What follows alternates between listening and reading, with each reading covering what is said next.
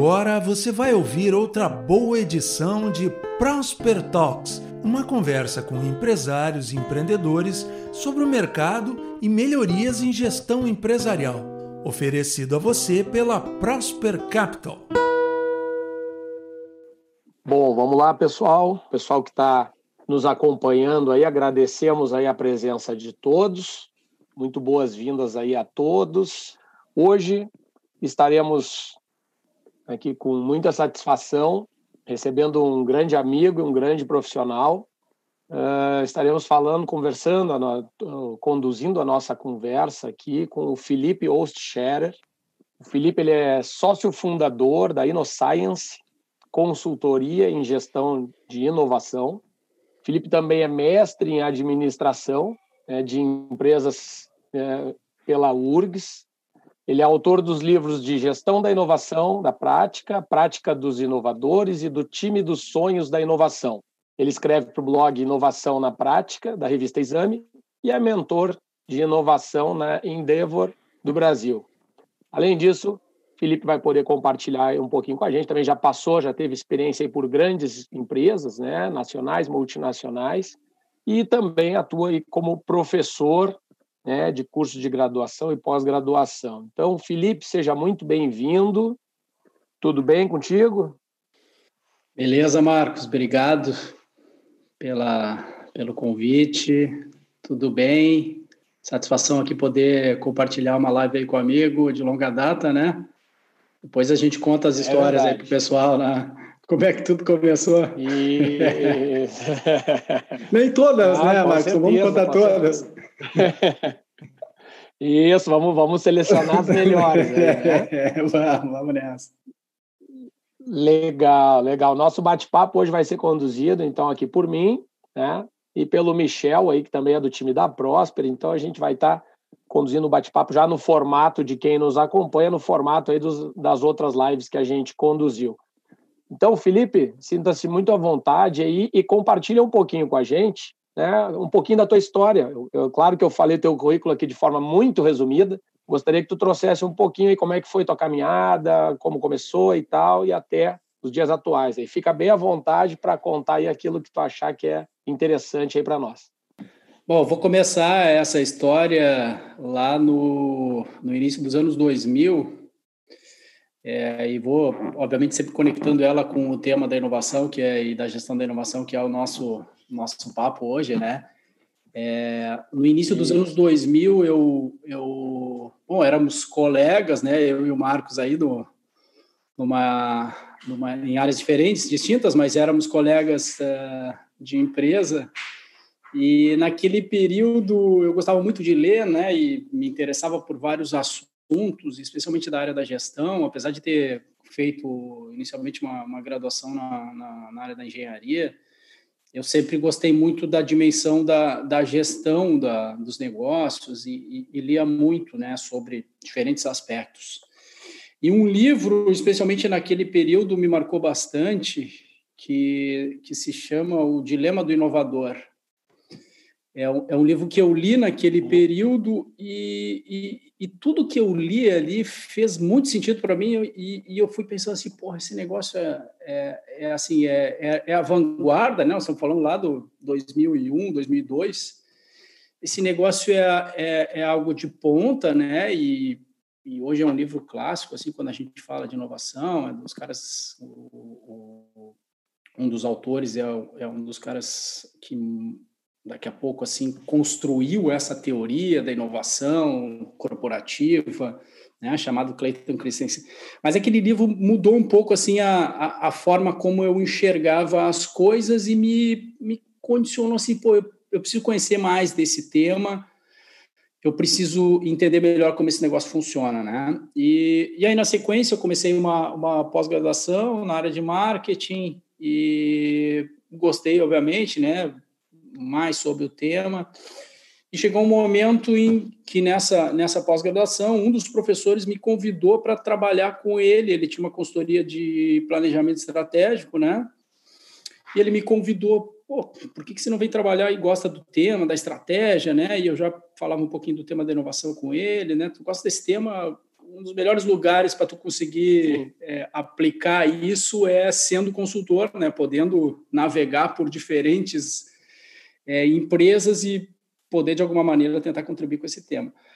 Aí naquele momento é, essa oportunidade, né, de trabalhar com com consultoria, é, eu pude conciliar com outra coisa que eu gostava bastante, como eu já falei, né, o tema de estudar, ler e tal, que era a, o meu desejo de fazer o mestrado. E aí fui buscar o mestrado justamente nesse tema da, da inovação e da gestão da inovação e acabei saindo dessa da, da empresa e, e, e seguindo por esse caminho da consultoria de estratégia na época e o mestrado. O que, que eu percebi na época, né, Marcos, uh, trabalhando com estratégia? É, o tema começava a surgir, então, assim, nas discussões onde começava -se, assim, a, a, a, surgir, a vir à tona, pô, a gente precisa inovar, a gente precisa colocar inovação na nossa estratégia, a gente precisa, de alguma maneira, estar atento a, esse, a essa questão da inovação. Mas, obviamente, eh, junto com essa intenção do empresário de querer colocar a inovação na estratégia, eu também percebi uma dificuldade imensa de dar o segundo passo, que era, beleza, colocamos lá no, no plano, como é que a gente faz isso, né? Na segunda-feira, lá no dia seguinte, como é que a gente traduz esse plano no dia a dia aqui do nosso negócio, né? E aí que surgiu, digamos assim, a oportunidade de transformar esse, esse tema da inovação e da gestão da inovação como um negócio. Então, assim, porque eu por uma ponta eu estava vendo que tinha a dor, né, o empresário lá querendo fazer, mas com alguma dificuldade de dar o, o primeiro ou os primeiros passos. E, e, e lá na, na, no mestrado eu vendo a dificuldade que que era montar esse quebra-cabeça também naquele tempo, assim, né? Porque, pô, tu lia um cara, o cara tava dizendo, falava sobre criatividade dentro das organizações. Daí tu lia outro cara, ele, ele falava da importância da governança disso dentro da... Tu lia outro, era a importância de uma estratégia. Tu lia outro, era o tema do processo. Então, a, a coisa que eu que estava lá estudando estava tentando montar o quebra-cabeça, assim, pô, o cara que está lá na ponta, o cara que está vivendo o mundo dos negócios, para montar esse quebra-cabeça vai ser impossível, né? É, é, muito difícil, né? Pensando isso de forma organizada. Sim. E aí, então, surgiu a, digamos assim, é, beleza, eu saio da estratégia, da consultoria de estratégia e eu, eu inicio a InnoScience junto com o sócio, o Maximiliano, e, e isso em 2006.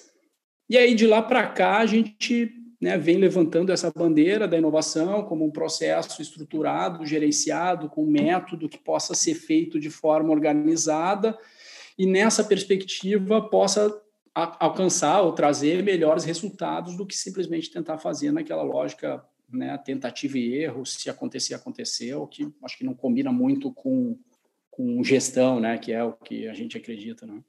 E aí, nessa caminhada, a gente vem com várias histórias aí para contar. O tema evoluiu muito também, né?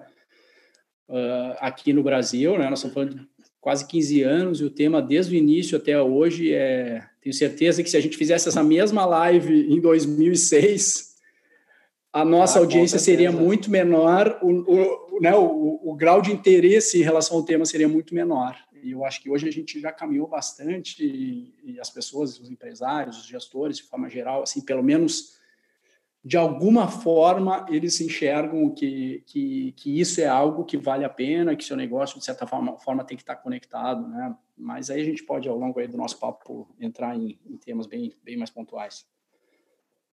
Legal, legal. É, ah, bem, bem oportuno essa tua colocação aí, Felipe, porque lá em 2000, estou tentando lembrar aqui também, buscar, como diria o professor Miguel Silva, no arquivo mental, né? Então, lá em 2005 veio uma legislação que, se eu não estou enganado, ela era tal da lei do bem, não sei se eu estou errando o, o, ano, né?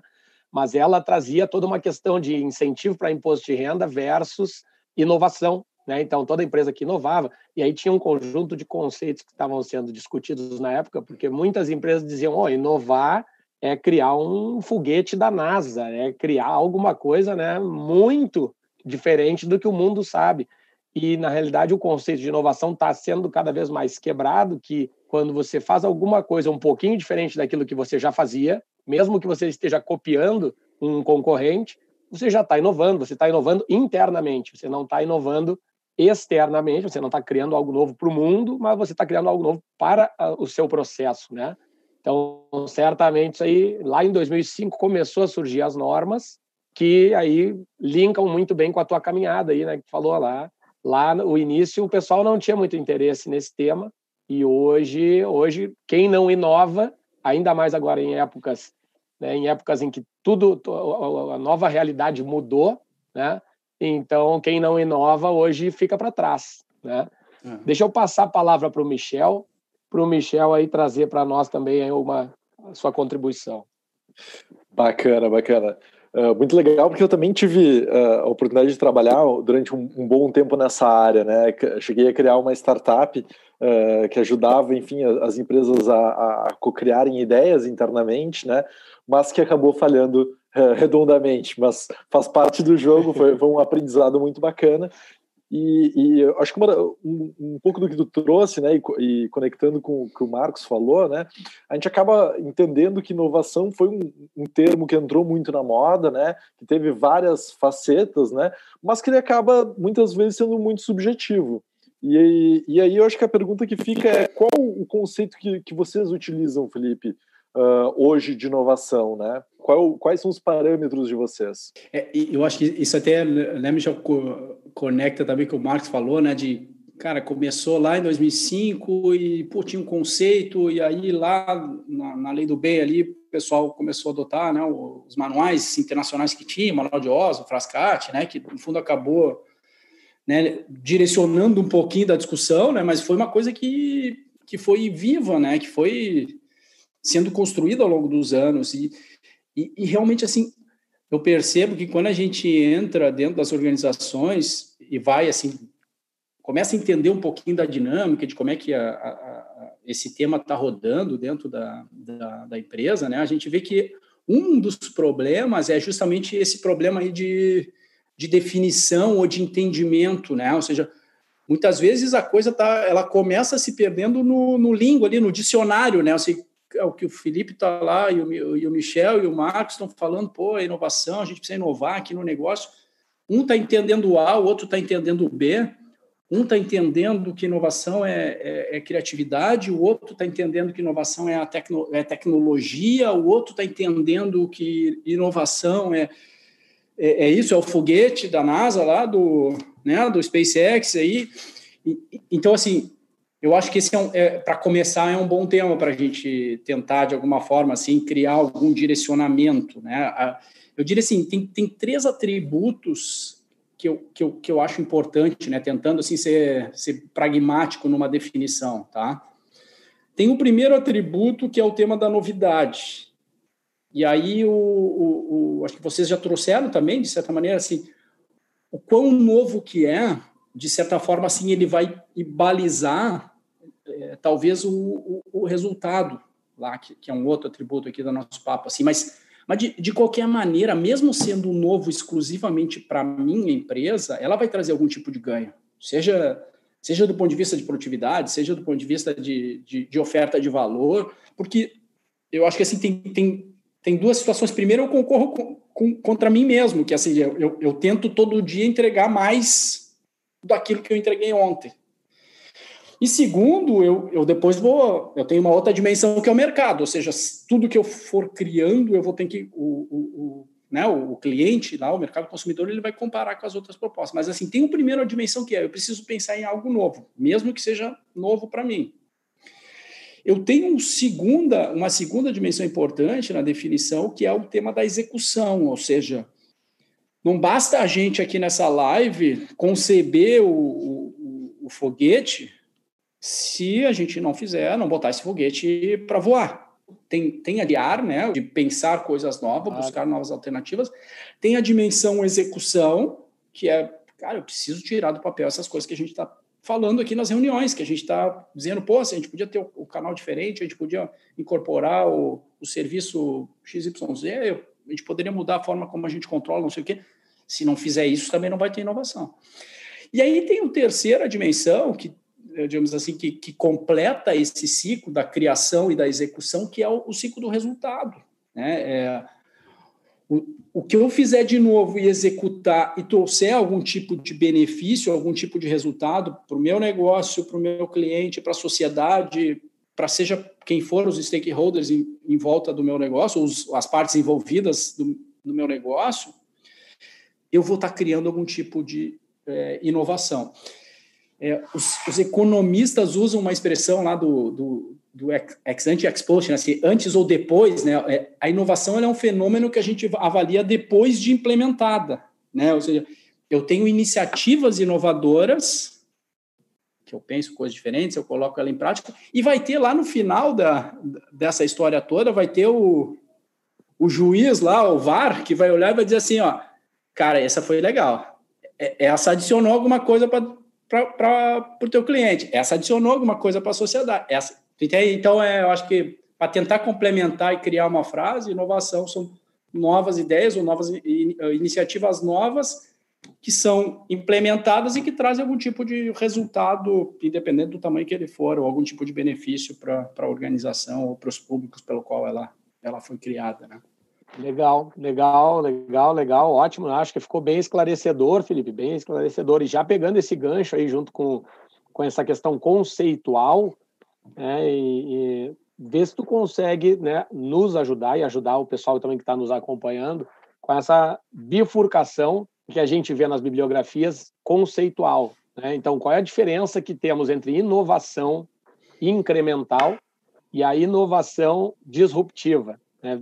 Vê o que, que tu consegue trazer para nós aí para esclarecer que é um conceito que ele é bem é, citado nas bibliografias e que às vezes gera alguma confusão. Legal. Até esse esse tema da inovação disruptiva, o, quem criou ele foi justamente o cara aquele que me inspirou a estar aqui hoje falando de inovação, né? Que é o cara do livro esse, do dilema do inovador, o Clayton Christensen e tal. E realmente ele é um tema, né, Marcos, que que a gente ouve falar bastante e talvez assim nem sempre com a devida acuracidade na, na, na forma de ser aplicado, tá? a gente tem assim, quando a gente fala, beleza, a gente falou ali que inovação é fazer aquelas coisas novas, executar elas, que elas vão trazer algum tipo de benefício. Agora, a gente sabe que existem inovações e inovações, né? É, é assim, tem, tem, ah. tem coisas menores e maiores, tem mudanças que são, digamos assim, é, pequenas e tem mudanças maiores. Tem mudanças que são mais transformacionais, né? Assim, que, que que muda a forma pela qual o, o digamos assim o mercado consome aquilo que está sendo inovado, né? Então, pensando uh, nessa lógica, aqueles pequenas, aquelas pequenas, aqueles pequenos ajustes, aquelas pequenas uh, mudanças que a gente faz na nossa proposta, né, de, de valor, na nossa entrega, se convencionou chamar de inovação incremental. Né? Assim, eu vou incrementando aquilo pelo qual já existe, né? Então eu vou colocando mais uma função, eu vou colocando mais um, um, um né, mais um, um, adicional ali, eu vou mudando um pouquinho a forma pelo qual ele é entregue, né? O serviço é entregue, eu vou adicionando algum tipo de conveniência e tal. Mas nós nós nós podemos enxergar isso, tentando assim enxergar isso de forma gráfica, é uma curva que vai subindo, ou seja, eu vou incrementando um bloquinho em cima do outro, eu vou colocando né, um, uma função em cima da outra. Né? a ideia da, da, da, inovação disruptiva, né, que tanto se fala né, e muito se busca, é, ela propõe o seguinte: esquece esse modelo que está existente e vamos tentar criar, ou vamos criar é, alguma proposta que tenha, de certa forma, três elementos, ou que possam ter, se não os três, mas que, que, de certa maneira, tenham, de alguma forma, incorporado a questão da acessibilidade, da conveniência e da simplicidade que, que eu quero dizer com isso? Né? Tentando explicar um pouquinho melhor o composto. Né? O tema da acessibilidade é o seguinte: como é que eu crio algo que seja, por exemplo, bem mais barato que a solução anterior e que permita muito mais gente utilizar? Né? A gente daqui a pouco entra em exemplos que eu acho que vale para ilustrar isso tudo. Né? Assim, como é que eu faço, digamos assim, muito, ou muito mais entrega por um preço maior, né? Ou por preço igual, perdão. A ideia aqui é assim, como é que eu, eu, eu, eu, crio algo que possa ser acessado por mais gente que até então não podia consumir aquilo, né? É, acaba de ser assim, é, combatendo o não consumo. Como é que eu crio algo que eventualmente é muito mais conveniente de ser consumido? Né? Eu não preciso mais sair de casa, eu tenho a um, a um clique aqui no, no meu celular ou no meu computador, que, que, que, permitam, a, eu posso acessar isso de qualquer lugar do, do mundo, né? A gente está aqui, cada um no seu, no seu canto. Então, assim, eu tenho a questão da conveniência. E como é que eu trago isso daqui a pouco de forma bastante simplificada? Ou seja, eu, eu eventualmente eu elimino alguma barreira que a solução tenha do ponto de vista de, pô, tem um grupo aqui que não sabe, só aqui é da, da geração X, ou da geração do baby boom, lá, o pessoal de marketing gosta de segmentar muito, pô, depois, o pessoal depois da Segunda Guerra, nós aqui provavelmente deve ser maioria X, mas daqui a pouco, né, que é a geração que veio depois, depois teve os... Então, assim, como é que eu crio algo que seja assim, tão simples de ser consumido que todo mundo pode, que não tem uma barreira, né, de, de, uma, de aprendizado, seja o que for. E aí a gente começa a ter, assim, os, os, os cases que são expoentes nessa lógica da disrupção, né? A gente tem lá o, pô, o clássico aqui que todo mundo já deve ter ouvido falar daquela história Netflix Blockbuster, né? Cara, tem acessibilidade? Tem, né? Hoje o que a gente paga de mensalidade provavelmente deveria ser uma ou duas locações, duas locações talvez, né? E aí a gente pode acessar talvez todo o acervo, se a gente tiver tempo, a gente pode ficar assistindo o filme o mês inteiro. Então, assim, eu, eu, eu tornei a, o tema da locação muito mais barata, né? Assim, né? Agora já vem incrementando um pouco o preço, né? Pra, mas, de certa maneira, assim, eu, eu permiti que muito mais, uh, muito mais gente pudesse ter um, um acesso a filmes por, assim, né, por demanda do que era ter que sair daí lá na locadora, pagar, pagar multa e tudo mais. Tem o lance da conveniência, né? Tá, tá incorporada a conveniência, tá? Já vem junto na nossa TV, tá no nosso celular, o aplicativo lá do, do Netflix, tá, tá, tá, tudo lá. E tem a questão da simplicidade, assim, não, tu não precisa ser gênio em nenhum tipo de... Talvez era mais fácil do que usar o antigo videocassete, né? Pô, videocassete, tinha que ir lá, rebobinar a fita e não sei o quê, né? Talvez... Ia falar tá justamente... Tá não, não conhece essa, né? Rebobinar era, era chato. Isso também. e quando é, ainda tinha... entregava e, e, ainda tinha que pagar multa porque esqueceu de rebobinar. Essa aí. Se não rebobinou, tu ainda pagava na próxima uma, uma taxinha de rebobinação. Então, assim, cara, mais é simples que isso, é dar o play, escolher ali e dar o play. E aí a gente tem vários outros cases, né? Tem o Uber da vida, tem, né? tem o Airbnb, tem esses grandes, e a gente tem agora coisas aqui, surgem os bancos digitais, né? A gente tem o Nubank aqui, veio para transformar um pouco essa lógica do, do banco tradicional, né? É, a gente tem a case que foi também bastante falado nos últimos anos, do Easy Taxi, né? Que, que também foi lá, antes talvez do Uber, uma grande transformação, assim, uma disrupção do modelo, né? De poder pedir pelo aplicativo, só quem lembra, né? De, quem é que lembra de pedir um táxi em dia de chuva às seis da tarde, né? Ligando lá para para o ponto e tocava e tocava e tocava e ninguém atendia, né? Ou, ou, ou ligava lá para a cooperativa e, ah, que isso aí, doutor, isso aí é só daqui uma hora e meia. Com certeza. né? Só quem, pass, só, só quem passou sabe, né? É, isso. Lá, e aí a gente tem as, Perdão, Michel, mas assim, não, a gente não, pode explorar não, depois mais exemplos também, né? Para ilustrar para a turma aí. Vou, uh, mas vamos guardar um pouquinho desses cases aí. Uh, surgiu uma pergunta aqui, porque inovação realmente é uma coisa bastante complexa, subjetiva.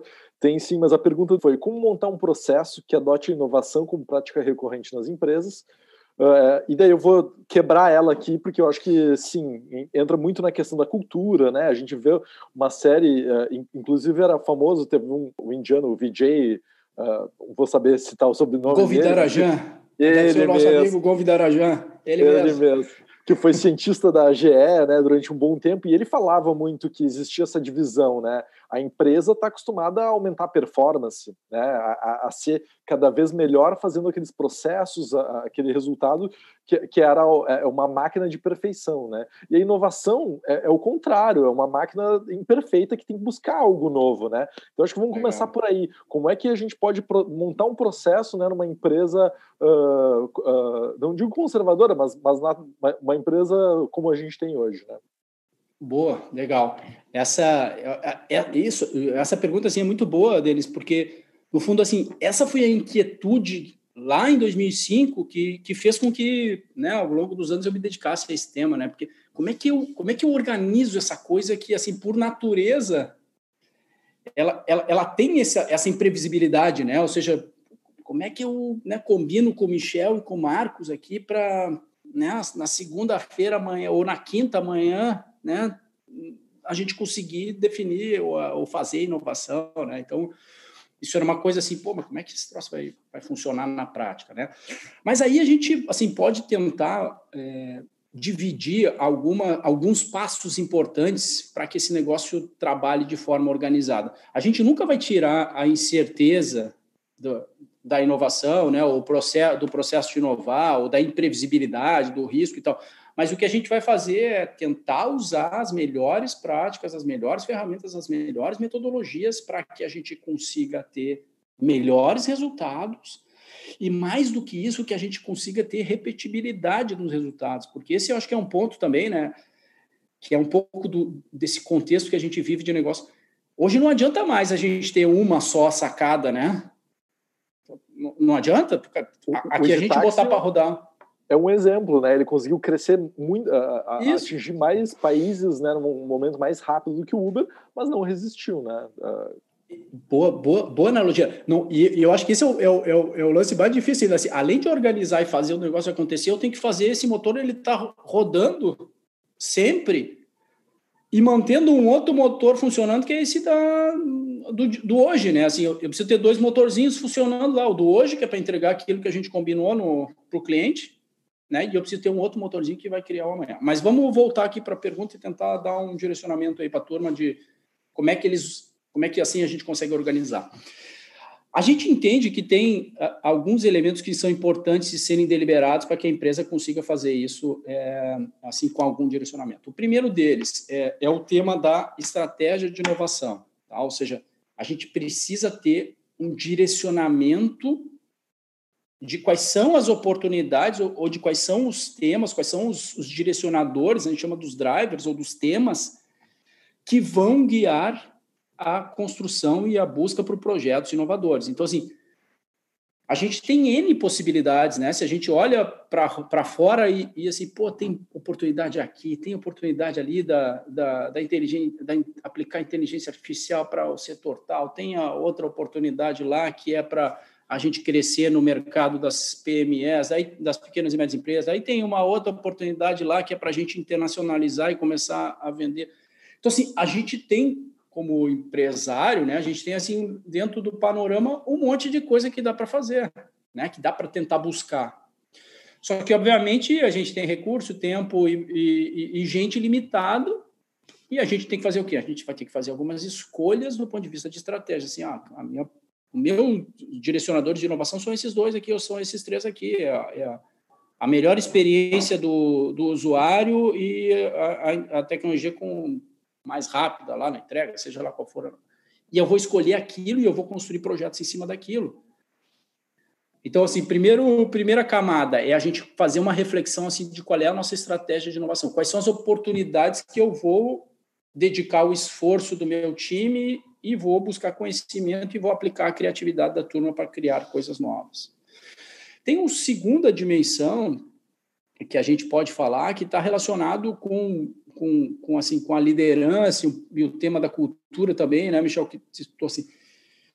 Eu preciso sensibilizar e instrumentalizar as pessoas para fazer isso também, porque senão fica aquela coisa do. Tinha o pessoal do lá na, na pós, o pessoal falava que tinha, o pessoal do RH, mas eles chamavam de delegação perversa, né? Que era o seguinte, é, era a gente colocar para o nosso time algo que eles não estão instrumentalizados para fazer. Ó, oh, Felipe, agora é o seguinte, sai aqui, né? Dá 50 balãozinho dando volta na quadra e tal.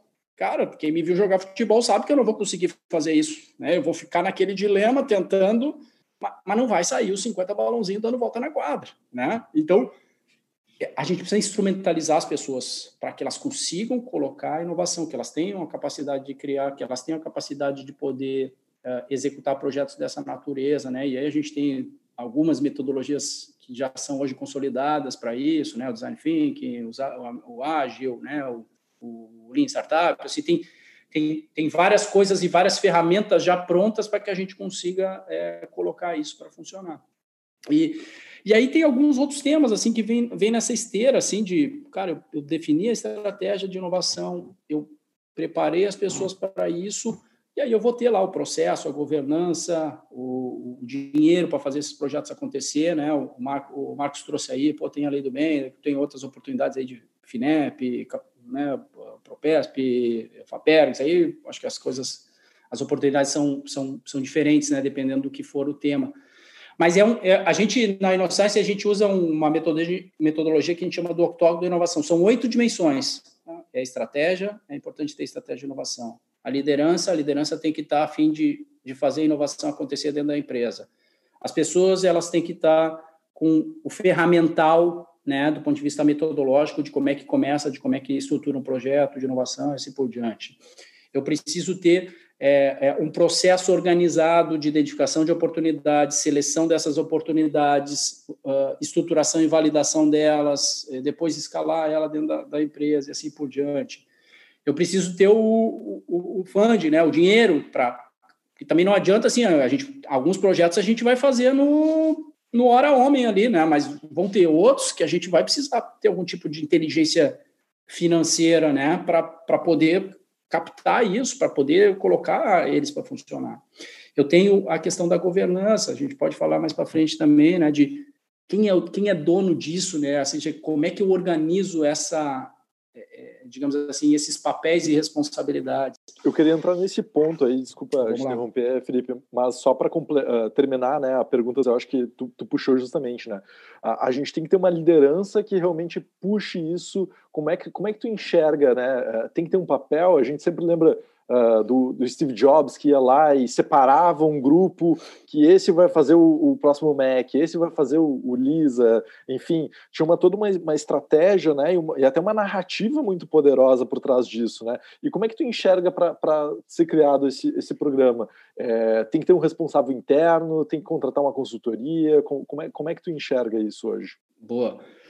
Esse também, assim, é algo que que gera muita confusão, tá? E às vezes é o, o, pessoal assim ele olha o modelo e se apaixona pelo modelo, né? Você, né? Pega o exemplo, ah, eu vou montar, eu vi lá, não fui no Vale do Silício lá, eu vi que as empresas estão montando um lab de inovação, tira da empresa, bota na, na aceleradora e o time fica rodando lá, ninguém fala com os caras da sede, eles ficam lá, quando vê, eles criaram algo diferente. Ah, ou o outro foi lá e viu que o negócio é, é programa intraempreendedorismo, todo mundo dá ideia e tal. Eu fui lá na Toyota e vi que os caras dão mil ideias por, por ano e vou querer fazer mil ideias por ano aqui também. Aí o outro foi lá e viu que, pô, lá os caras fazem tudo com as startups, então tudo é startup e está investindo em startup.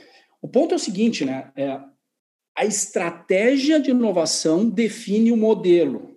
Acho que isso, isso é muito importante, ou seja, qual, qual é a minha estratégia, qual é a minha ambição e qual é a necessidade de, do ponto de vista assim de criação, competências e disponibilidade que eu vou precisar para poder executar aquilo que eu estou querendo fazer. Se eu quero construir uma versão 2 da minha empresa que, que usa competências distintas das atuais que estão lá, Pô, a gente vai usar, cara, uma tecnologia que é completamente diferente da, da que a gente está usando hoje. Nós vamos ter que con construir do zero, nós vamos ter que construir um core novo. E assim, é, a gente tem que. O nosso modelo de distribuição vai ser completamente diferente. O canal vai ser.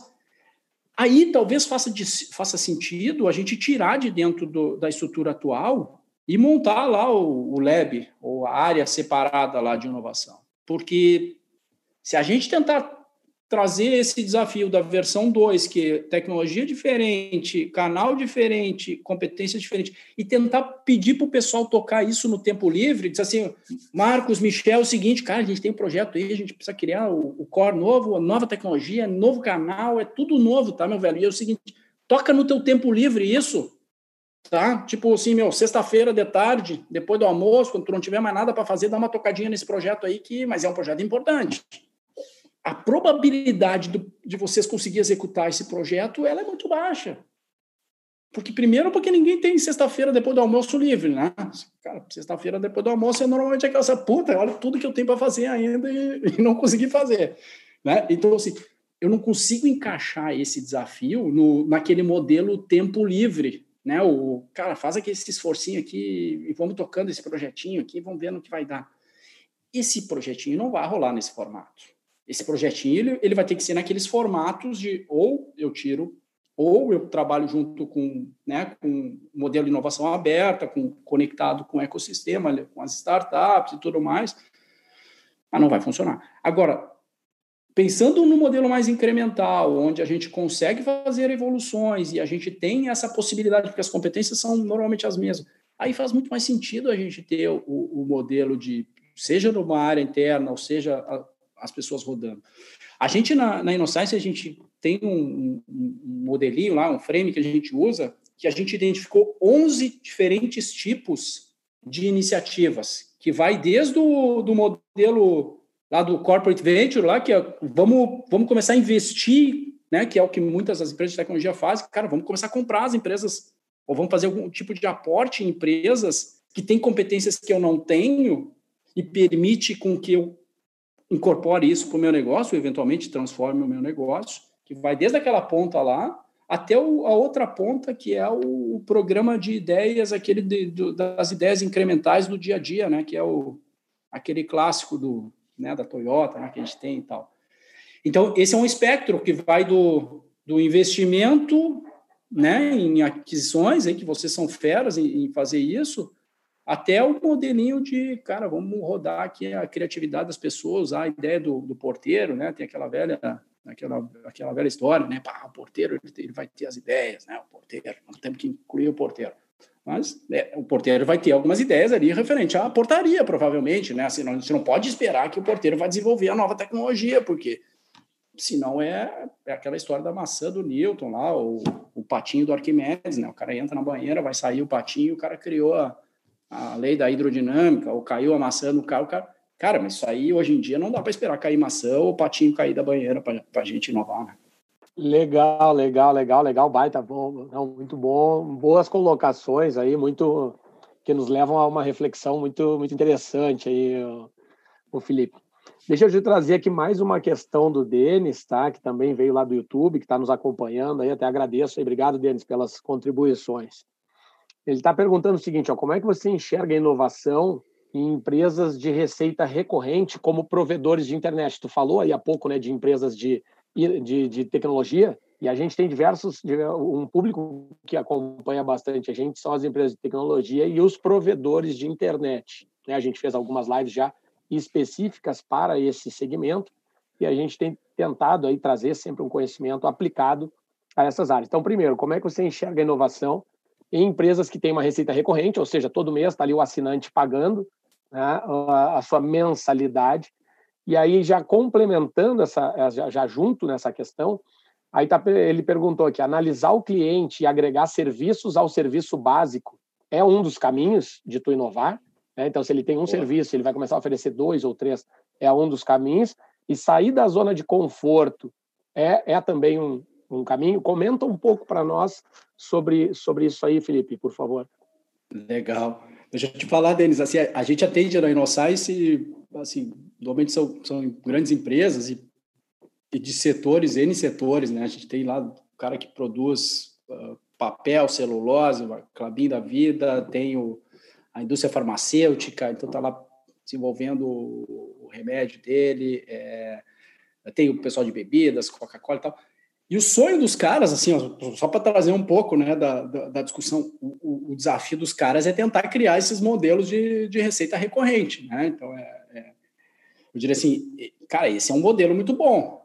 É óbvio que ele tem desafios, né? Tu vai lá o pessoal da Coca, os caras, vamos criar um modelo de assinatura, a gente manda né, um engradado lá toda semana para o cara, e aí ele, ele vai, a gente. Assim, então, eu acho que esse, isso, de certa forma, o modelo de receita recorrente ele dá alguma, entre aspas, assim, é, é tranquilidade, né? Porque hoje em dia é difícil estar tranquilo em alguma coisa, né? Mas assim, ele te dá alguma previsibilidade, né?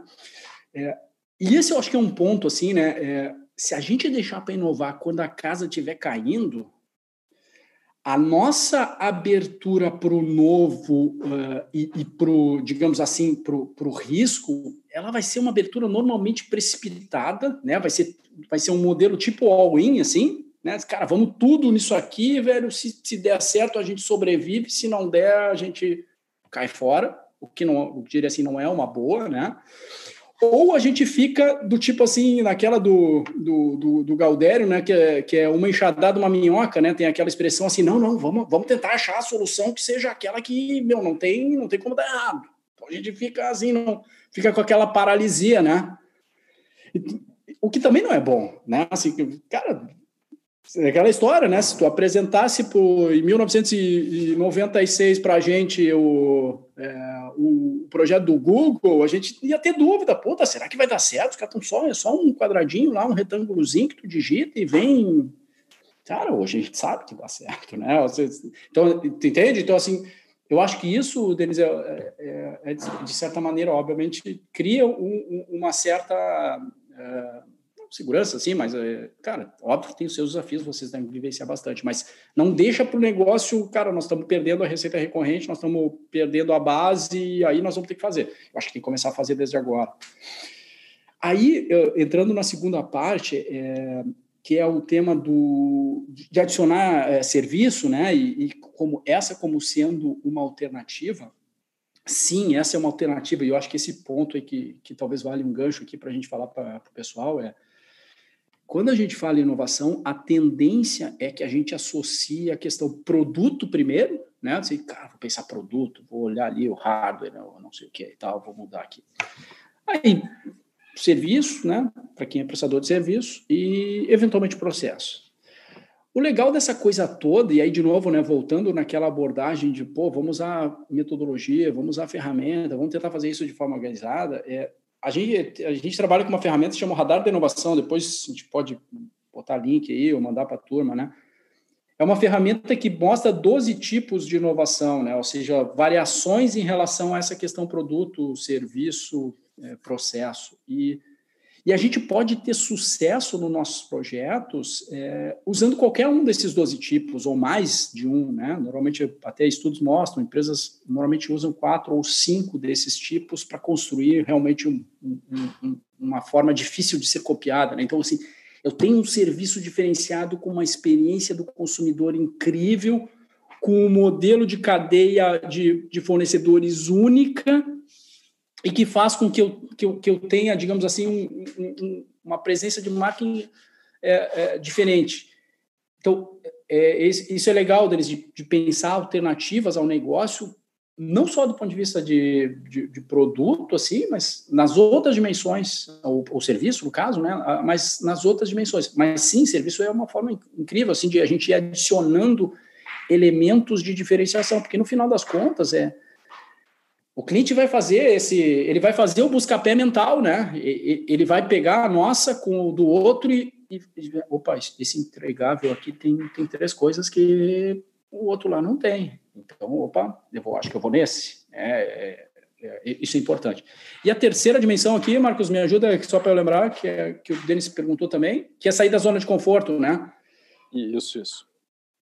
Isso, é, perfeito. Cara, eu acho que é, essa, no fundo, assim, é, esse é o, é o é, é, a faísca inicial desse processo todo dentro de uma, de uma organização, né? É, se a gente estiver falando aqui e, e não estiver ecoando, né? Assim, que, não, cara, isso não precisa.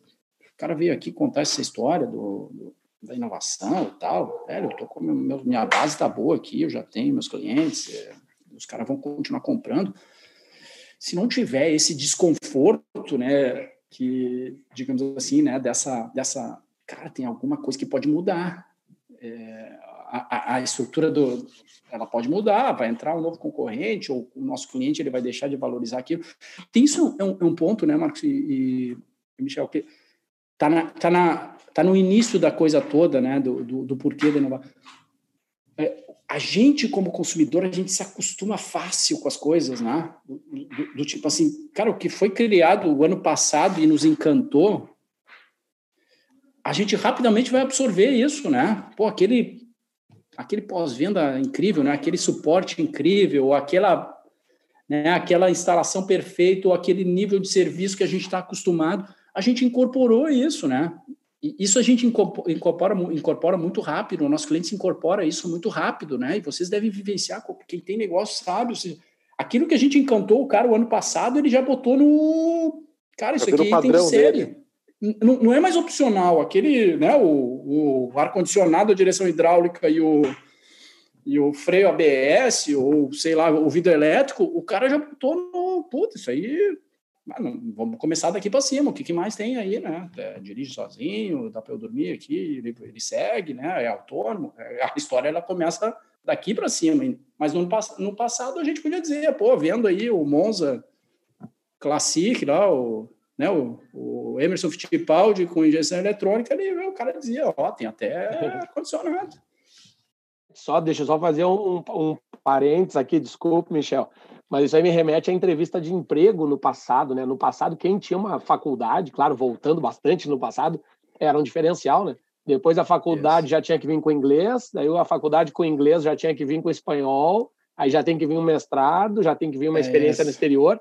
E aí tudo isso hoje coloca o cara no início do processo. Antigamente isso aí tornava o cara o, a, a melhor opção. Né? Né? Hoje tudo isso tá ok. Todos todos têm tudo isso, estão balizados. Agora vamos ver quem é que faz uma dinâmica melhor, né? E tal. Não, só me veio esse parênteses, mas é, é muito cara. pertinente isso aí que tu, que tu trouxe. Desculpa, só para finalizar aqui para a gente ir para o próximo ponto, mas por isso a história da inovação como um processo que precisa ser recorrente, né? É, o que a gente fizer hoje ser, e, e botar para o mercado e virar sucesso de vendas, quanto tempo para o cara que é o nosso concorrente incorporar isso no dele? Né? Vai levar um tempo, talvez, mas assim, ele vai ficar dia e noite trabalhando para botar essa historinha que tá, né? Ou seja, a, a teleentrega da pizzaria não é mais diferencial também, meu. Todo mundo já tem, tá no iFood, inclusive, né? É, exato. Eu acho que é, é. isso. Não, né? E, não, e eu acho que um, um, ponto né, que a gente acaba uh, vendo é que acho que muito da corrida pela inovação sempre foi pela metodologia ou pela tecnologia ou pela receita de bolo, né, para achar essa bala de prata que na verdade não existe, né, porque dependendo uh, das características e peculiaridades da empresa, dos serviços ofertados, né, é, é, muito mais produtivo e muito mais uh, uh, interessante mergulhar e entender o seu cliente, né? Entender o que, que move esse cliente, quais são as necessidades, no que eu posso ajudar ele. E isso a gente percebe que, que uh, tu falou da questão, pô, a gente tem que começar a inovar quando ainda tem, tem dinheiro, né? Ainda, quando ainda está em condições de realmente planejar e criar uma estratégia, me lembra muito hoje o homem mais rico do, do mundo é o Jeff Bezos, né? Hoje ele, ele fez uma grande venda de de ações da Amazon, né? Mas que foi fundada em 1998. Era um cara que uh, tinha feito, uh, trabalhava no mercado financeiro, Wall Street, né? Fez um, um bom dinheiro, guardou e decidiu vou, vou inovar e começou por um, um nicho super uh, pequeno, né? Que era só a venda de livros e aí foi conquistando mercados adjacentes, né? Foi, foi mas entrei nessa nessa nessa ideia porque uh, a gente cada vez mais percebe que as grandes empresas uh, tendem a ficar menos tempo, né, na, a gente via lá na, na uh, no S&P 500, no Ibovespa, né, uhum. as empresas ficaram ficando longos períodos, né, e hoje a gente acaba mudando cada vez mais rápido e ainda mais acentuado por causa da pandemia que forçou uma série uh, de, de, de, inovações ou, adaptações das empresas, né? Como é que tu vê, como é que uh, para daqui a 10 anos, como é, que, como é que o valor das empresas vai estar sendo criado, né? Uh, tu citou, por exemplo, a Clabin é uma empresa que, que é centenária, que já tem uma, boa, uma longa história aí, né? Mas sempre muito forte. Mas como é que tu vê aí para o horizonte aí dos próximos 10 anos, onde a maior parte do faturamento provavelmente nem foi inventado ainda, né? Nem foi construído, né, de tecnologia. O que tu, tu vê nesse nesse cenário.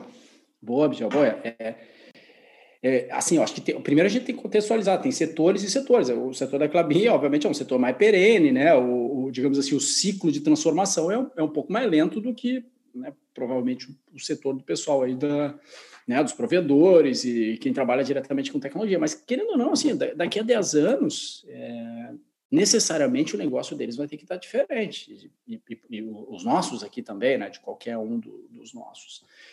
Talvez a gente ainda não consiga dizer como eles vão estar, né? Provavelmente a gente não, não consiga, né? Tem aquela história, né? De, cara, se a gente for voltar 10 anos, né? Muitas coisas das coisas que a gente usa uh, nem estavam aí, né? Não, não tinham sido inventadas ou se estavam numa fase muito embrionária, né? Tem, tem muita coisa. Né? Cara, vamos ver o Zoom aqui. O Zoom não tem 10 anos e a gente está aqui usando é, essa plataforma e a própria pandemia né, acelerou a, a, a adoção delas. Mas o, o que, que, eu digo assim, eu não sei como vai ser, tá? E, e eu, eu, até é muito interessante. Eu tenho um livro na minha casa lá que, é, que é, Como Viveremos em 2015. É, os caras escreveram no, no início é um, pá, um livro bonitão assim, capa dura, vermelho e tal.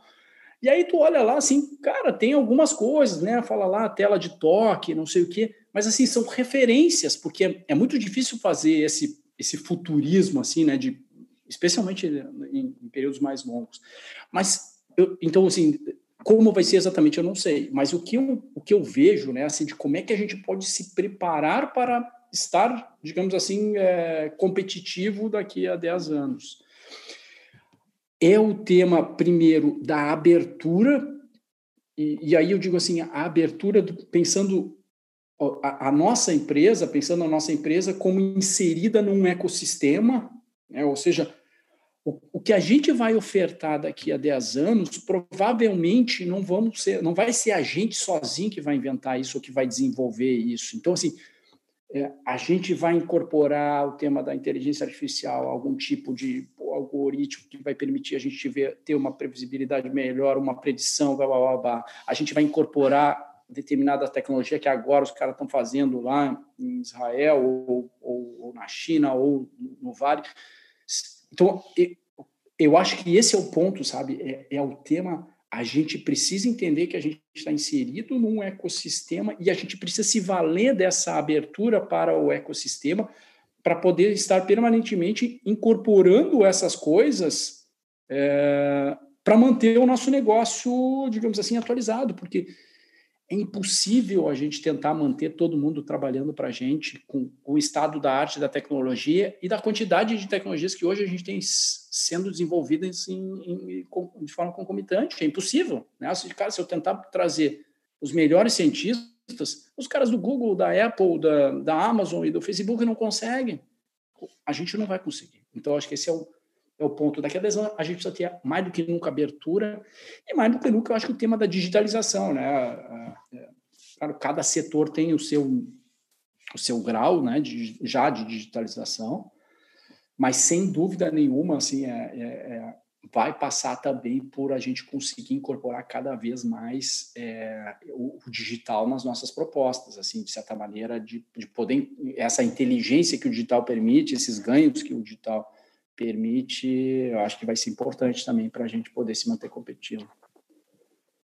Legal, legal, legal, Felipe. Eu estava até, tava até aqui remetendo, tu estava falando, eu estava pensando num post que eu vi na semana passada, e talvez eu não vá saber trazer ele com as palavras que eu vi, talvez até tu já tenha visto ele também aí na, na mídia.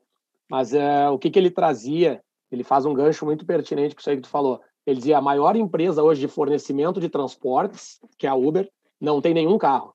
A maior empresa de fornecimento de alimentos, que é o iFood, não tem uma cozinha, não tem cozinheiro, não tem nada. Então, tudo é uma questão, vem muito a calhar com esse ecossistema, ou seja, cada vez mais as ideias elas estão vinculadas em pegar os melhores de outros segmentos e fazer eles trabalharem de uma forma organizada para cumprir aquelas aquelas características que tu trouxe antes, que é o quê? Reduzir custo, trazer um serviço mais rápido, com melhor qualidade, etc, etc, etc, né? Então essa questão de ecossistema realmente ela está sendo está se mostrando uma tendência, cada vez mais estão se somando players, né? Ainda semana passada nós estávamos conversando com um cliente e o cliente falou: "Ó, oh, estou com a minha empresa aqui, eu preciso uh, ter os funcionários na empresa. E aí a gente começou a discutir, a gente disse, olha, hoje tem empresas que não têm funcionários, ela tem todo mundo que trabalha para ela é terceirizado. Né? Então, tudo que antes era assim, nossa, isso aí é, é muita inovação para né, o meu gosto, hoje em dia está se tornando normal e daqui a 10 anos, certamente vão ter tantas outras normalidades que hoje não estão com a gente. E aí entra né, um gancho muito pertinente da, da, da questão das startups. Né? As startups elas vêm se mostrando, desenvolvendo boas ideias, ainda que numa, eh, de uma forma embrionária, para complementar esses ecossistemas. Então, como é que tu vê hoje essa ligação startup participando de ecossistema e participando aí com grandes grandes players, né? Grandes players procurando startups para compor o seu o seu processo. Como é que tu vê tudo isso aí? Eu, eu, eu, diria assim, essa foi uma transformação, talvez dos últimos cinco anos, de forma mais intensa, né, que a gente vivenciou, que é o boom do, assim, digamos assim, do empreendedorismo é, aqui no Brasil, assim, tecnológico, digamos assim, né, esse, essa lógica, né, empreendedorismo de base tecnológica, né, que as startups, de certa forma, é, têm essa, essa visão, né. E isso, é, isso assim, eu acho que isso permitiu a gente ter quantidade e mais qualidade no que está sendo feito. Ou seja, hoje tem muito mais gente. E aí eu, eu, eu como professor, eu, eu, eu, enxergo isso lá na sala de aula. Seja, cara, no início, lá, quando eu comecei a dar aula, mais de 10 anos atrás, era... Cara, chegava no final do semestre e a gente, provavelmente, quando estava na faculdade, né, chegava no final do semestre, o cara estava louco para arranjar um estágio bom para ser efetivado ou estava estudando para fazer um concurso assim que tivesse formado, né? Então, e, o, pá, o cara que não conseguiu estágio bom e o cara que não conseguia, bah, isso aí estudar não é para mim, o cara disse, ah, beleza, então vou abrir uma empresa aí, vamos ver no que vai dar, né? já que não tem mais alternativa, vamos ser empreendedor, ninguém me contrata, eu mesmo vou ser meu patrão. E muitas vezes era assim, né? Era, o cara era a minoria lá na sala de aula.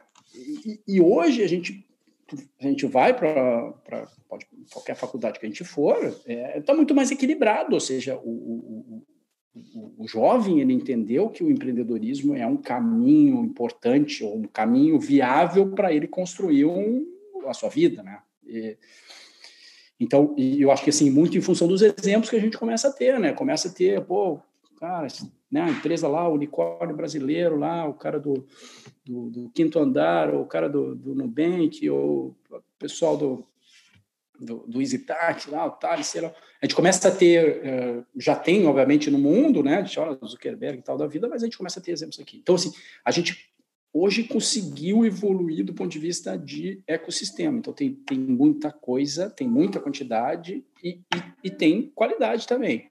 Né? E a natureza da startup é essa de poder, é, digamos assim, se dedicar 100% do tempo num tema específico, né, para resolver, a, a, digamos assim, alguma, alguma dor da cadeia, né, que a gente cara, algum probleminha que existe lá, alguma fricção, algum atrito que hoje não funciona muito bem, ou que é muito caro, ou que é ineficiente, ou que a experiência é ruim e tal. O cara da startup vai lá e, opa, aqui tem um espacinho, né? É, o, o, pessoal lá do, do, Vale do Silício usa aquela analogia do cupim, né? Que as startups são meio que o cupim, assim, né? O cara, tu tem lá a, grande empresa lá, né? Sei lá, tá o, o grande banco lá, e aí o, a, startup é um monte de cupinzinho. Tem, tem, cara, quando se tu não enxergar para isso, daqui a pouco a estrutura está comprometida, porque tem o cara, o cara tomou uma parte do teu negócio aqui, o outro tomou a outra lá, o outro tomou não sei o quê, o outro está fazendo isso. Quando tu vê, tem um monte de cupim, diferentes cupins. Então, o ponto é, eu enxergo essa turma aí como é, cupim, né? Ou eu enxergo essa turma aí como uma possibilidade de eu me conectar, né? E aí a gente tem diferentes maneiras de fazer isso. Vamos fazer co-desenvolvimentos, né? desenvolvimentos conjuntos, ou eu vou usar eles é, inicialmente como, como fornecedores, as startups como fornecedores, ou eu vou entender que daqui a pouco eu consigo ter alguma participação na startup, e aí a gente daqui a pouco pode evoluir lá na frente e incorporar isso no negócio. Então, se começou a pensar, ou as empresas estabelecidas começaram a enxergar a, a startup, cara, como um motor de inovação. Né? Seja para resolver uh, problemas que eles não conseguem resolver com o time atual, seja do ponto de vista de competência ou tempo, seja para poder, é, digamos assim, é, trazer novas ideias, trazer é, novas tecnologias que possam ser incorporadas ao negócio e aí, consequentemente, né, poder fazer algum tipo de diferença para o cliente.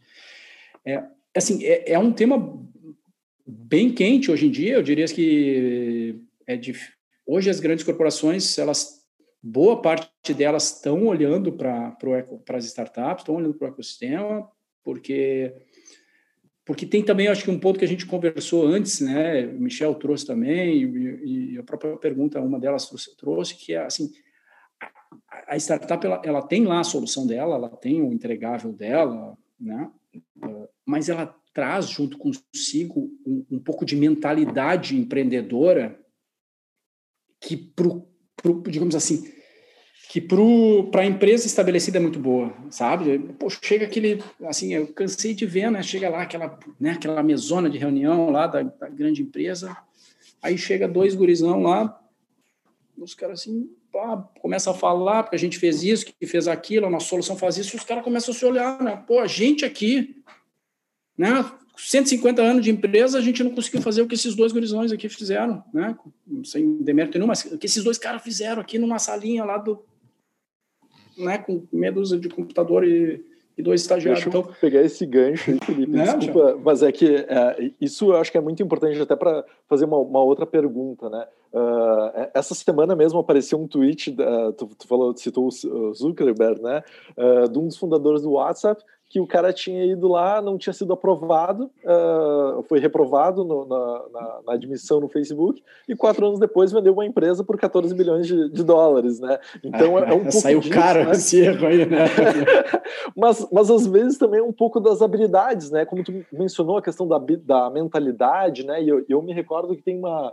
Uh, tem um livro que é Collective Genius, que é da Linda Hill, uma professora de Harvard, uh, que menciona muito sobre as habilidades, né? Que para tu inovar, tu tem que ter uma, uma certa, uh, uh, certos skills que não são os skills de realmente aprimorar, muito na linha do que o VJ e a gente comentou um pouco antes, né? E com, como é que tu enxerga essas habilidades, né? E, e como isso daí tá, talvez tá, esteja convivendo mais harmoniosamente agora, né? com, a, com essas conexões entre as, as empresas e as startups. E, e se, por último, não querendo uh, pedir um, um, pedido de um milhão de dólares, né? Mas uh, como é que tu pode ver uh, para tentar fazer isso, né? tentar juntar essas habilidades diferentes numa empresa convencional? É, eu, cara, esse, essa, nossa, esse papo aí, essa, essa pergunta, ela, ela rende um, uma outra live, mas vamos tentar resumir aqui para não cansar muito a turma. É, primeiro, o tema das competências, né? É, eu acho que assim, a gente demorou demais, e eu, né, o Marcos também, professor e tal, como se ensina coisa é, é, é, que, que não faz muito sentido do ponto de vista prático dentro da, das faculdades, né, e da, da, e da formação do nosso profissional, né. E, e aí a gente vê assim, cara, a gente ensina o cara a ser o, digamos assim, a fazer metade do que o cara fala lá, né, daquela história da ambidestra. A gente ensina o cara a, a, a girar o motor aquele do, da repetição, né, do controle e tal. E talvez não ensinamos, de certa forma, esse o motor da criação, da, da, da experimentação, do, né, do, do, da transformação. Esse pouco, né, ou pouco se ensinava. Acho que a gente, talvez a gente esteja mudando um pouquinho disso. Então, provavelmente a turma que está trabalhando no, no, na nossa empresa, ela está com, ela tá, ela tá programada para girar o motor da, da repetição bem feita, né? E esse é o motor, é o motor do, do, do, controle, do cara estabiliza o processo e meu, vamos deixar bem estabilizadinho esse processo, hein? E, e cara, isso é realmente, digamos assim, um, um dos entraves que a gente vê, porque por mais que a gente coloque, chegue no discurso, se de, galera, nós, precisamos fazer, obviamente, né, aquela história da organização ambidestra, né, que tem que fazer as duas coisas, né? também não dá para esquecer de entregar o que a gente vendeu esse mês, né, tem, tem que fazer isso, tem que entregar, mas também tem que, né, por outro lado, fazer a, a, a, o que a gente vai entregar mês que vem, o que a gente vai vender o ano que vem. Então, assim, essa é uma lacuna, e a gente precisa, de certa maneira, é, é, é, é identificar o tamanho dessa lacuna perante o, o nosso time, né, o nosso, o nosso público lá, os nossos profissionais, e de alguma forma suplantar isso. E aí volta aquela coisa assim, cara, de como tentar fazer isso, né? É, é, é óbvio que não tem varinha mágica, né? Pô, aqui, ó, clico na cabeça de cada um e o cara da noite pro dia transformou, né? Não, não existe isso, né? E, e, a maioria das pessoas é, é aquela história do, do, cara, eu preciso ver o milagre para crer no santo, né? Assim, é, é muita gente, né? A gente, boa parte das pessoas tem essa história aí, cara, se tu não me mostrar um milagre, eu não acredito nesse santo aí. Então, como é que a gente assim tenta trabalhar isso? É através da experimentação, né? Assim, é, é, é, é tentar botar as pessoas em contato com isso. Nós precisamos estimular isso, né? Nós precisamos fazer as pessoas tentar as coisas. Nós precisamos criar os ambientes seguros para que as pessoas tentem fazer isso, que elas exercitem isso, essas competências, e ao, ao ponto de elas entender como um processo natural. Pô, eu tenho, cara, um projeto aqui diferente, então o que, que eu vou fazer? Não, eu preciso começar não pela tecnologia, preciso começar pelo problema ou a dor que eu vou resolver, né? Aquela história da inovação centrada no ser humano. Essa tecnologia que eu estou fazendo aqui, ela resolve qual o problema de quem. Ele começa um passo antes. Começa a virar meio automático a coisa, mas talvez no início a gente tenha que fazer isso dentro do né, da caixinha de areia ali. Nós, nós precisamos montar umas caixinhas de areia para a galera assim, ó, aqui dentro do cercadinho, vamos experimentar isso, vamos tentar rodar esses projetos que a gente está suportando você. Aí depois talvez seja natural, né? Talvez com o tempo a gente consiga ter uma transformação um pouquinho diferente é, do ponto de vista de mentalidade e, e, se sentir um pouquinho mais tranquilo em conduzir esse tipo de iniciativa, né? Assim, cara, quem, tem, quem empreendeu, quem tocou projeto dentro da empresa que, né, que tem essa característica do, do, diferente, do transformador. Às vezes é um voo meio, cara, a gente não fez isso, não sei como é que vai dar, a gente vai lançar e fica aquele friozinho na barriga e tal. E se, se, se a pessoa não entender isso como, digamos assim, é, algo é, normal, ele não vai fazer. Ele vai dizer assim, bah, isso aí segura que é fria. Legal, Felipe. Então, é isso aí, é isso aí. É, e talvez por isso que as startups tenham, estejam ganhando cada vez mais espaço, porque ela consegue, de uma certa forma, vamos pensar no geral, investir pouco, e se ela levar um tombo, ela leva um tombo pequeno. Não é tu botar lá uma multinacional montando um laboratório imenso, colocando lá os melhores PHDs, investindo alguns milhões, e daqui a pouco ela vai ver que a solução podia ser muito menos trabalhosa, muito menos sofrida, né? Então faz, faz muito sentido aí. Legal. Bom, a gente está chegando ao final aqui, tá, Felipe? Mas ainda antes do final, como o papo está muito bom, eu ainda queria te trazer aqui uma, uma, uma vertente que sempre acaba impactando em qualquer mudança, que é o que? A burocracia. Né?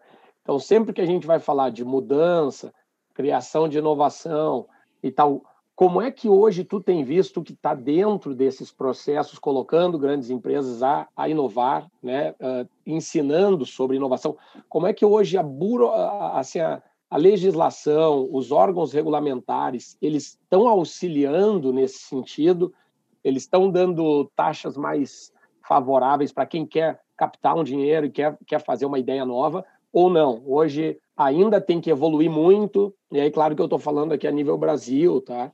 Para a gente trazer mais, mais aqui para o nosso público. E depois a gente vai se encaminhar aí para os finalmente. Então vamos nessa, nessa questão aí para a gente fechar o rol de questões. Maravilha. Tem uma, uma frase que, que a gente usa assim dentro do meio que é a, a inovação impacta a regulação e a regulação impacta a inovação, né? É, o que, que eu quero dizer com isso? Assim, é, o que, que essa frase quer dizer, né? Que não é minha. É, muitas vezes a regulação ela vai meio que né, ela, ela, ela, vai ter que ser criada em função de algo que está que tá posto, né? A gente tem aí, cara, confusão, né? De, a gente ficou quantos anos aí discutindo o Uber, né? Cara, pode, não pode, né? Os cara, taxista espancando o cara. Porque não tinha, né? Era uma lacuna, não estava previsto isso. Né? E aquela história do né, o que não é proibido é lícito, e aí fica naquele vácuo regulatório e, e aí até que se forma lá uma, uma regulação. E aí tem o outro lado também, e a gente trabalha com bastante empresas assim, de, de, de, setores regulados, né? O pessoal do farma, o pessoal de banco, é, é todo mundo, o cara, o cara tu chega assim, ah, mas isso aqui vai bater lá na Visa, vai levar dois anos para para os caras analisar, porque eles não têm, a, eu vou ter que fazer todos os testes no início, não tem nenhuma referência disso. Cara, isso aqui tem um problema que não pode porque o Banco Central não permite, dado o estatuto, não sei o que e tal. Então, assim, é uma barreira, né? É, eu acho que a gente, assim, talvez, assim, não, não, não sempre vai ter a regulação, né? O que a gente, eu acho que a gente tem que exigir dos reguladores é, é uma dinâmica né, e uma capacidade de análise e de atualização maior do que hoje existe. Eu acho que esse é o ponto, assim, porque que sempre vai. A gente tá, cara, agora a gente tem a discussão da a história dos dados, né?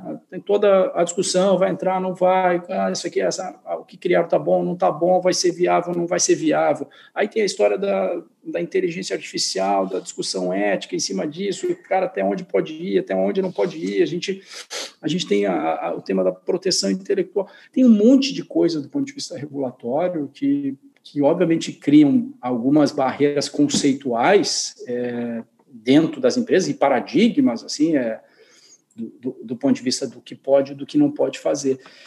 É, eu acho que esse, assim, a gente, e aí eu acho que vai muito assim de articulação setorial que precisa ser feita e é, é isso assim, é, precisa estar atual, a, a, os órgãos reguladores eles precisam é, estarem, digamos assim, dispostos a ter uma dinâmica adequada para que a inovação não seja impactada muito, né, no sentido dessa, dessa dificuldade. A gente está vendo agora, né, a história das vacinas, né, no, ou dos testes do Covid e tal. Cara, nunca se, né, as esteiras lá de aprovação nunca ficou tão rápidas, mas porque a sociedade exigiu isso. E a gente acho que tem que ainda evoluir nesse ponto da, da nós da sociedade da, da, das organizações, a gente precisa exigir órgãos que sejam efetivamente eficientes na análise dessas coisas, seja do ponto de vista de proteção intelectual, né, a gente também quem, quem passa por isso, já foi pior, avançou, mas ainda não é o suficiente. É, é, eu diria assim, esse é um entrave aqui, pensando no Brasil, a questão regulatória é um entrave.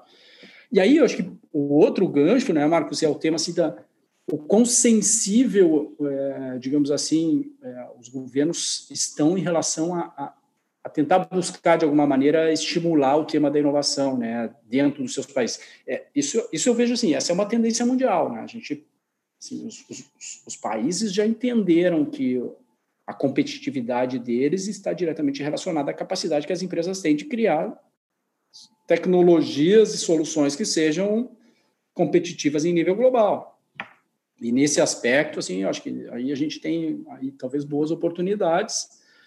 E eu acho que vocês até podem avaliar isso até melhor, a disponibilidade de recursos, assim, de as taxas uh, disponíveis, né? É, aí me parece assim, Cara, eu, eu vejo com alguma disponibilidade, porém, é, isso, digamos assim, é, é uma estratégia macro que praticamente todos os países estão fazendo, né? tentando atrair empreendedores do mundo inteiro. Né? A gente tem vários exemplos aí de países que estão trazendo, tentando trazer empreendedores que possam é, incorporar tecnologia na, digamos assim, na matriz econômica do país, que, que é, que é cara, hoje, digamos assim, um dos pilares fundamentais é isso. Assim, não vai ter país e a gente vê até assim, grandes países que se, se construíram em cima de commodities, hoje tentam de alguma forma ter algum tipo de, né, de diversificação de, de base econômica. Né? Aqui, petróleo, a gente. Né, tem muita gente que ficou rico com petróleo, mas a gente não sabe até quando vai ir, né? Talvez isso, isso é papel, digamos assim, da, dos órgãos né, da, do governo e tal, pensar isso. Que é talvez assim, de novo, assim, eu sei que a gente está adiantado na hora, mas acho que aqui cabe também uma crítica, e aí não, não é especificamente a, a, a, governo ABC, mas assim, eu acho que a sociedade brasileira, ela, ela deveria, de alguma forma, assim, elencar os... Como quando a gente falou lá, cara, a empresa precisa ter a, nossa, ter a estratégia de inovação, nós aqui no Brasil, acho que a gente deveria ter uma estratégia de inovação um pouquinho mais organizada para definir se, cara, o que, que, são os elementos que são os elementos que vai fazer o Brasil, né, do ponto de vista tecnológico, se diferenciar. Aqui, aqui a gente vai ser classe mundial, cara vai ser tecnologia da informação, beleza, vamos colocar e vamos direcionar o recurso para a tecnologia da informação. É o agro, ah, é a tecnologia da informação, é agro, porque a, a, a, nossa estratégia é, cara, a gente tem 25 frentes lá e aí acaba botando um pouquinho em cada pote e, e não consegue ser, digamos assim, o, o, o, top em nenhuma delas, ou em poucas, quem sabe. É, não, boa, boa, Felipe. É isso aí, quando a gente foca em muita, muito projeto, aí não, não nenhum anda. Né? Então, acho que é muito, muito bem trazido aí. Tchê, uh, inicialmente te agradeço aí a, a, participação, o teu tempo, né, e tudo mais. E eu queria que tu finalizasse, né, antes da gente fazer só as nossas as nossas considerações finais, eu queria que tu finalizasse aí dando algumas dicas, deixando algumas dicas aí para o pessoal que está nos acompanhando, né, para quem para quem é empreendedor, para quem uh, tem a sua empresa, está uh, pensando em inovar, quer seja num serviço novo, quer seja numa terceirização, quer seja em criar alguma coisa nova. quais seriam as dicas que tu daria aí para quem está pensando em, em abrir um pouquinho a guarda para a inovação e está vendo que não tem como fugir da inovação, né? Quem, quem já está inovando está colhendo resultados, quer sejam, né, acho que todos são positivos, mas às vezes não são aqueles esperados, né? Mas o aprendizado uhum. já é um, um, já é positivo, né? Mas então quais seriam as dicas que tu deixaria aí? E aí depois a gente vai para os nossos fechamentos. Maravilha.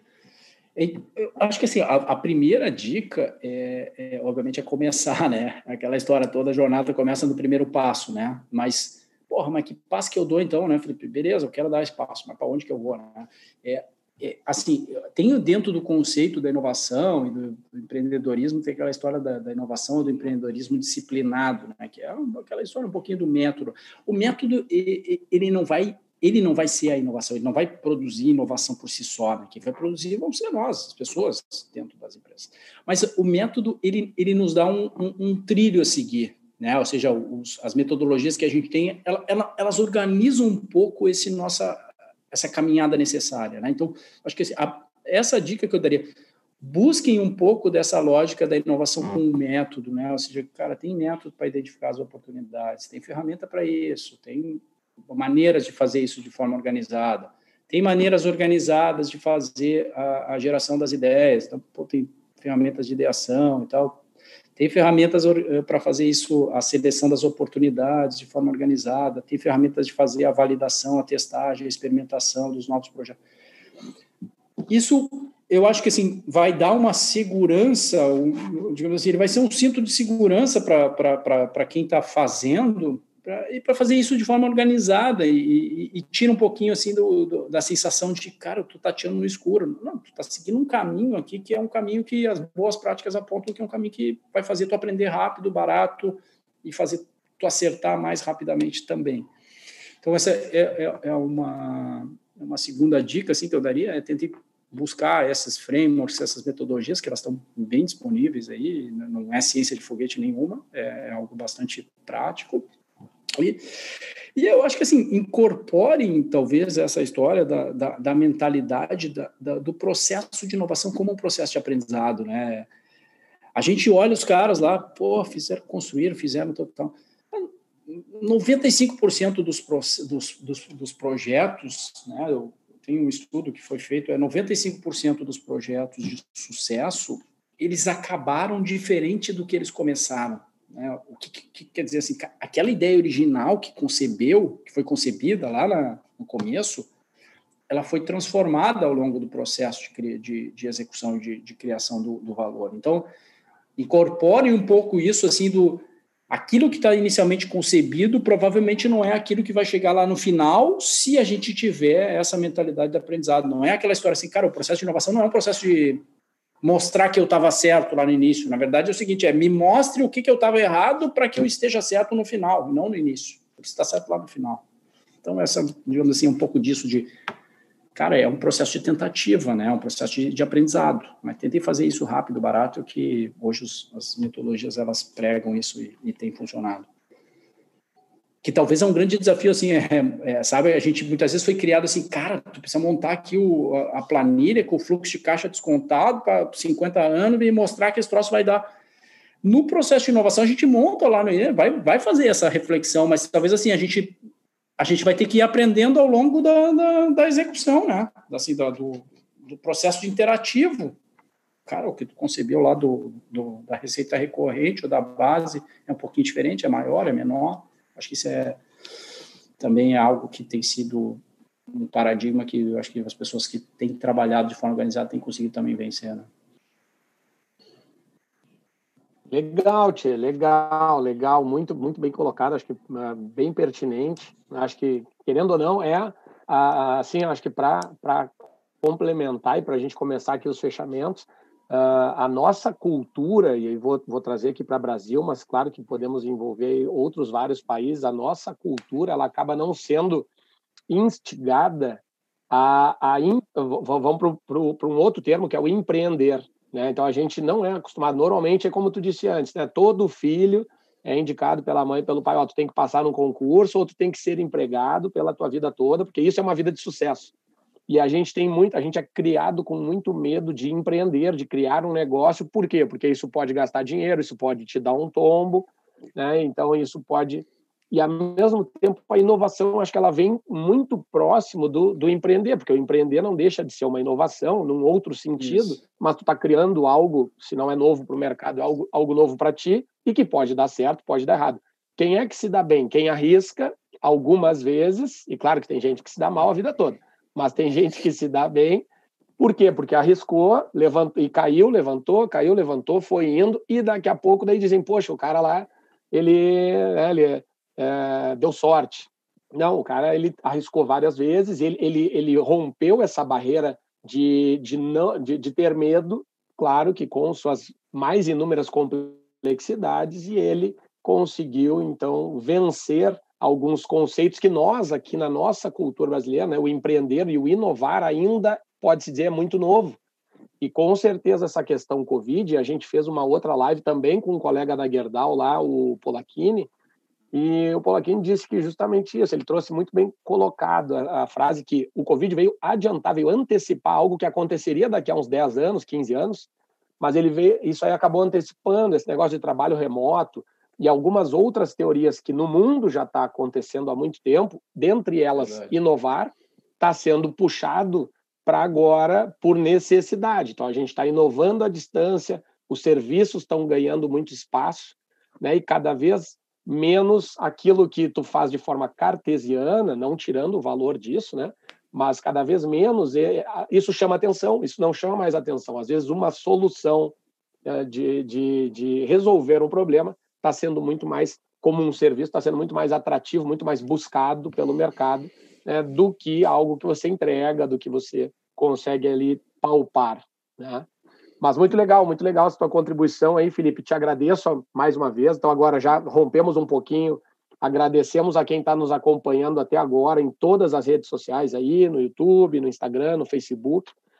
Agradecemos o teu tempo e obrigado por ter compartilhado com a gente a tua enorme experiência aí.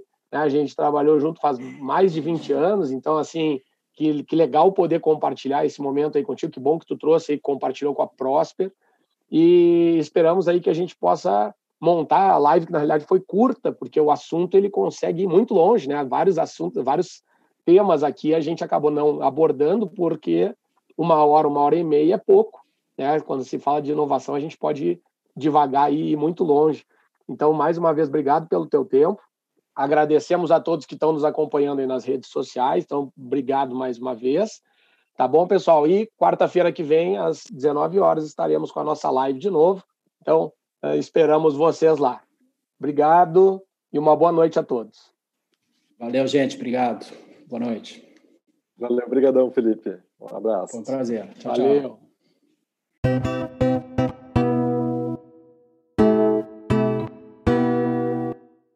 Termina aqui mais um Prosper Talks uma boa conversa com a equipe da Prosper Capital. Produção Mr. Maia Música e Conteúdo Sonoro